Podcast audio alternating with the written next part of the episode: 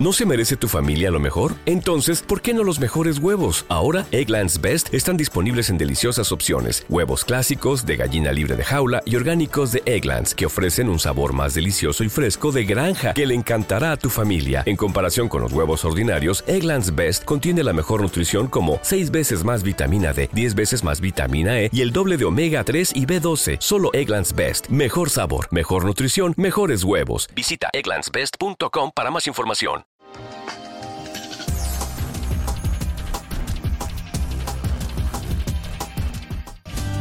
Y ahora pasamos al consejo de la palabra del Señor con Edgar Calderón. Fascinante este libro del Éxodo, hermano. Ay, qué rico.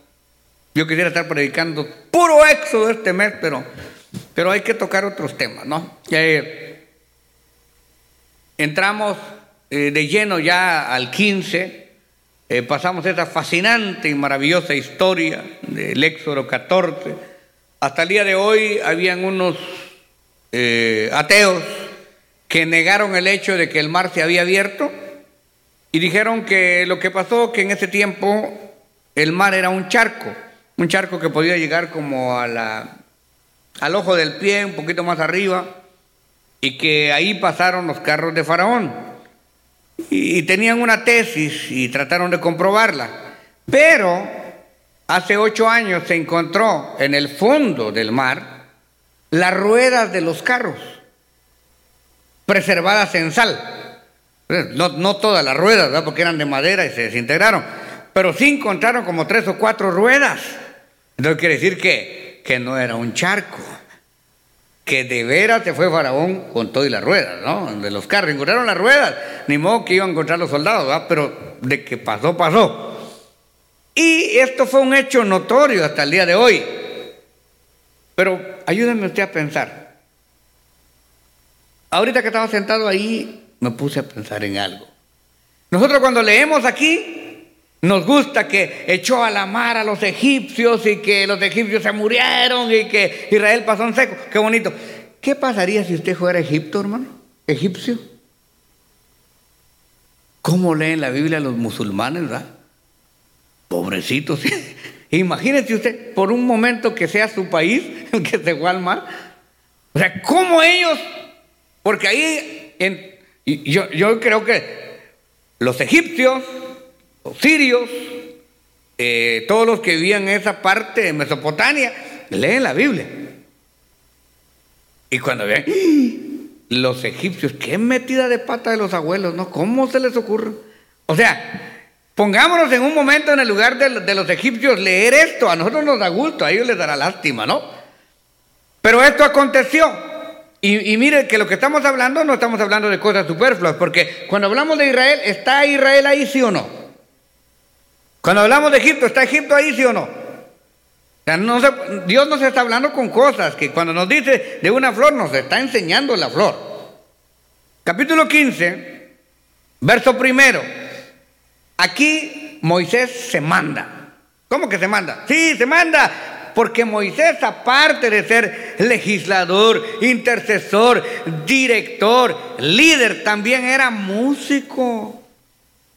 Era también salmista. Sí, no me lo va a creer usted, pero Moisés también se aventó sus salmos.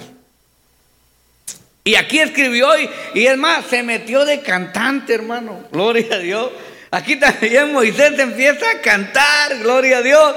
Es que yo creo que no hay un solo cristiano que no haya cantado. No hay un solo cristiano que no se haya gozado o que haya escrito cualquier cosa, aunque sea mal escrita. Pero para Dios es una gran cosa, hermano. ¿eh? Capítulo 15, verso primero. Entonces cantó Moisés. ¿Cómo cantaría Moisés usted? Yo creo que Moisés cantaba más feo que el pastor, va. Entonces cantó Moisés, aleluya. Y los hijos de Israel este cántico a Jehová y dijeron, cantaré yo a Jehová porque se han magnificado grandemente. Magnificado, o sea, que su majestad se manifestó. Ha hecho en el mar, echó, perdón, en el mar al caballo y al jinete. Jehová es mi fortaleza y mi cántico ha sido mi salvación. Este es mi Dios, lo alabaré Dios de mi Padre y lo enalteceré. Jehová es varón de guerra, Jehová es su nombre. Echó en el mar los carros de Faraón y a su ejército. Sus capitanes escogidos fueron hundidos en el mar rojo. Padre, te adoramos, te bendecimos, te glorificamos por tu palabra y te pedimos permiso para poder entenderla, disfrutarla y practicarla. Gracias, Señor. Amén. Podéis sentaros, pero no os durmáis porque ya viene el desayuno. Qué bonito. Yo sé que a usted no, no, no le encuentra mucha miel a esto porque, porque como está en español, pero en el idioma que lo escribió Moisés, estaba en verso, estaba en prosa, el alimento del alma. Usted sabe, el arte, la poesía, la música, estas son manifestaciones almáticas. Esta es una forma de cómo se da la afinidad, eh, la dependencia humana de la espiritualidad de Dios. Por eso, hermano, mientras usted tenga gente cerca, ponle la cabeza, dele un abrazo, dígale, te quedó bonito este vestido, este traje te quedó bien. Motivemos, compartamos, demos, demos amor, porque esto es parte almática, esto es parte, parte espiritual. El hecho, los seres humanos tenemos que dar y recibir cariño. Imagínese, usted me dice, buenos días, pastor. Eh, pero es feo. Pero qué bonito es una cara alegre, aunque usted venga que no aguante un dolor de muela. Pero Dios le bendiga, hermano, gusto de verlo y lo sacude otro poco para que sienta que le duele, ¿no? Mire qué bonito, Moisés aquí se reviste. Moisés aquí siente la presencia de Dios. ¿Y cómo no lo va a sentir? ¿Cómo no va a sentir Moisés esa presencia de Dios? Mire, ¿Alguien de ustedes ha comprado una vez un carrito, digamos si no nuevo, pero, pero seminuevo, un, un, carrito que es la primera vez que usted, que usted se ha subido? A ver, levante su mano cuando compró su primer carro. Yo le aseguro que ese día usted no quería dormir en su cama, usted quería dormir en el carro. Porque imagínense, alguien que nunca ha tenido un carro, alguien que nunca ha manejado, y de repente, aunque sea viejito el carro, tiene, ay hermano, uno se siente contento. Uno quisiera que toda la gente, especialmente cuando uno no sabe manejar, y de repente ya empieza a manejar. Uno quisiera que todos los hermanos de la iglesia lo vieran a uno que ya maneja. ¿Se siente contento, hombre? ¿Se siente feliz?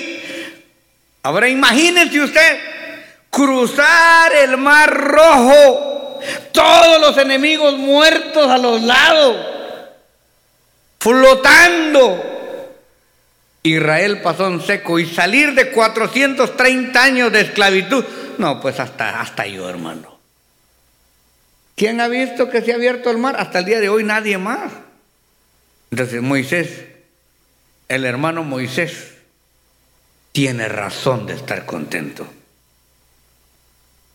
Uno no puede entender estas cosas cuando no ha sufrido, cuando no ha pasado nada.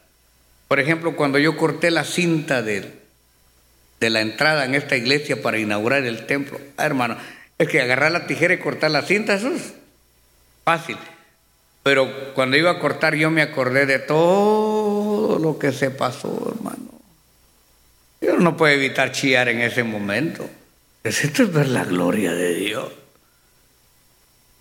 Porque al hecho de cortar la, la, cinta, yo podía ver todos los hermanos que hicieron fresco, que hicieron vendimia, que hicieron actividad. Esto es sangre, hermano. Años Imagínense cuando yo les diga, hermano, mire, aquí está la escritura, ya pagamos el templo. Ah, el que no llore le doy con el micrófono, hermano. rico, es rico, porque mire, es un esfuerzo, o sea, la batalladera, cuánto ayuno, cuánta vigilia. Bueno, hermano, vamos a comprar este. Y nunca, vamos a. Y nada.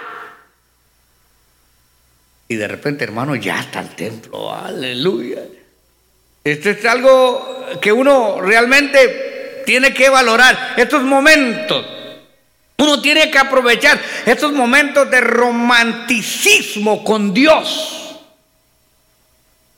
Por ejemplo, usted está sentado y llega la esposa y le hace masajito.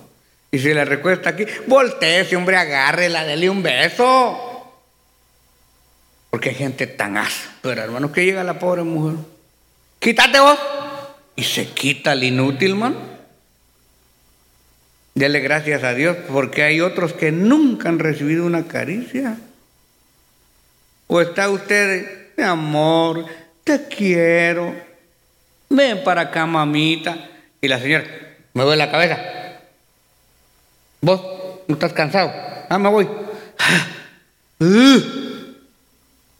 Cuando usted sienta la presencia de Dios, Padre, te alabo, te bendigo, Señor, dale más, dale más, Padre, te alabo, te bendigo, Padre. Dios mío, déjate sentir, déjate sentir, Señor, no lo merezco. Hay que ser sensible, hermano, hay que ser sensible. Cuando alguien le ofrezca su amistad y su cariño, recíbalo, hermano, recíbalo. Y no sea traicionero. O sea, traicionero. Si alguien le brinda su amistad, su confianza, le dice, mire, ¿sabe qué, hermano? Somos hermanos, pero quiero ser su amigo y vemos una amistad. No sea traicionero, hombre, ¿cómo cae mal? De veras. A mí cuando, cuando, cuando yo, yo veo unos hermanitos que empiezan a andar juntos, yo les digo, cuídalos, Señor, guárdalos, que no se vayan a pelear, Señor, porque siempre empiezan bien y terminan del chongo, hermano. ¿Cómo duele? A uno de pastor. Yo no sé si usted tiene dos hijos y mira que los dos hijos están peleando. ¿Cómo se siente usted? Uno de pastor quisiera que todo mundo, hermano, hermano, llévese mi carro, hermano, mi herramienta, hermano, allá hay un trabajo, que, que trabajáramos en bloque, hermano, como las hormigas, ¿verdad? No como los alacranes, sino como las hormigas.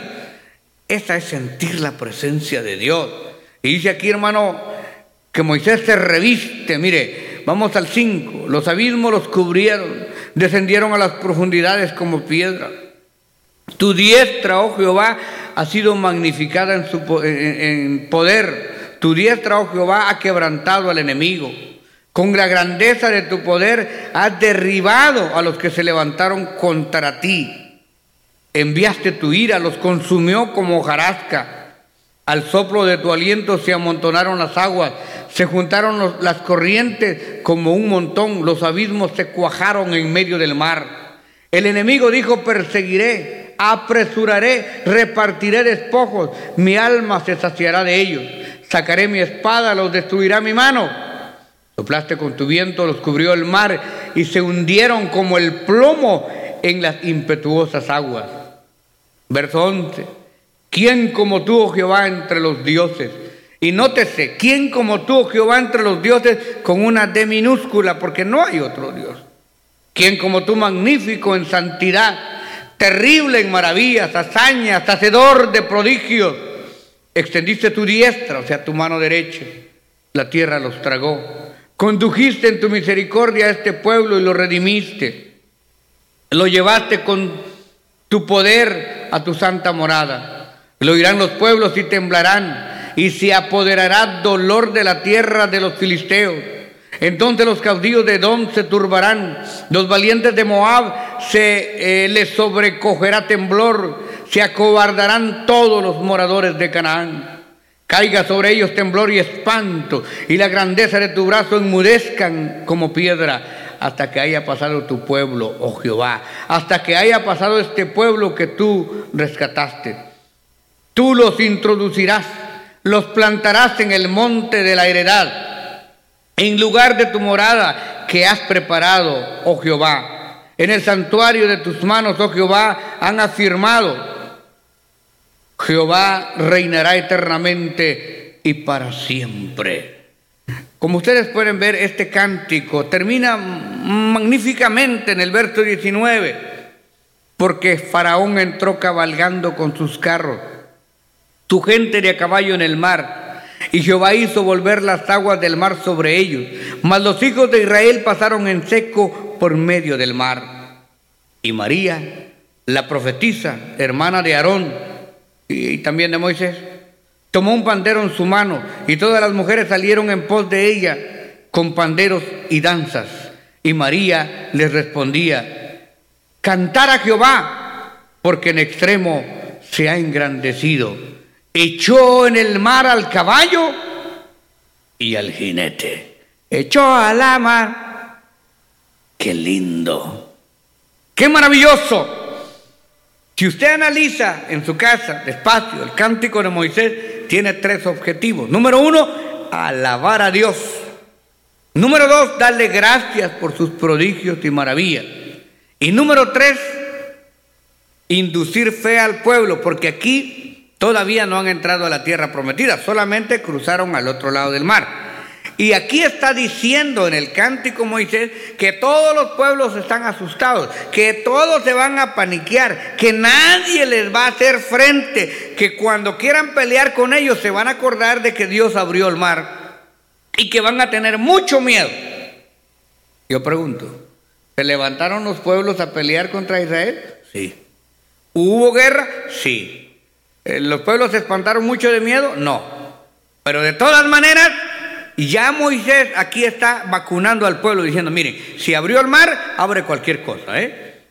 Si hay problemas en el camino, Dios va a estar con nosotros. O sea, esos, esos tres elementos deben de haber en una alabanza a Dios.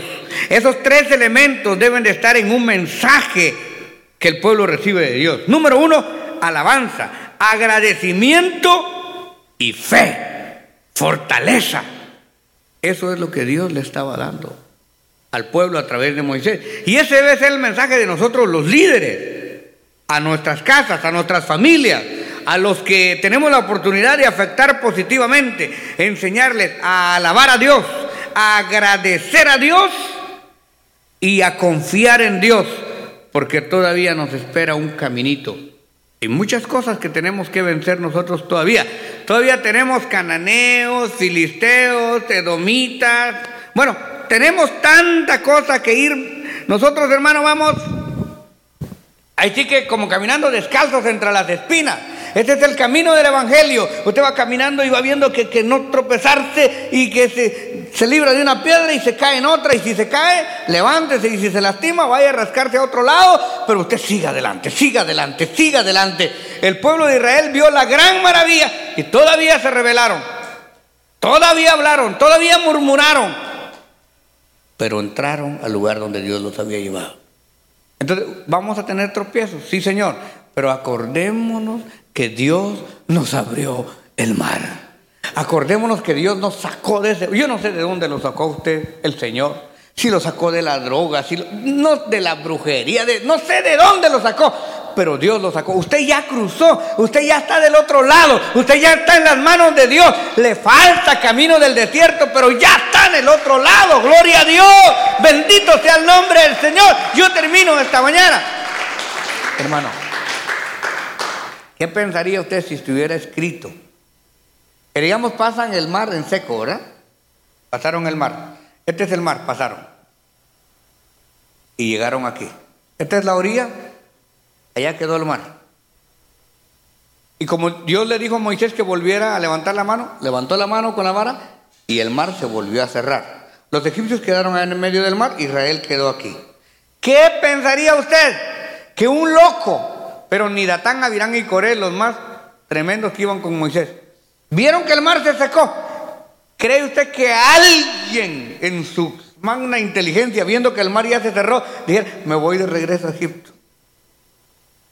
¿Verdad que no? Bueno, y aunque quisiera, pues, el camino ya se había cerrado. Pues aunque usted no lo crea, hay gente que piensa así usted.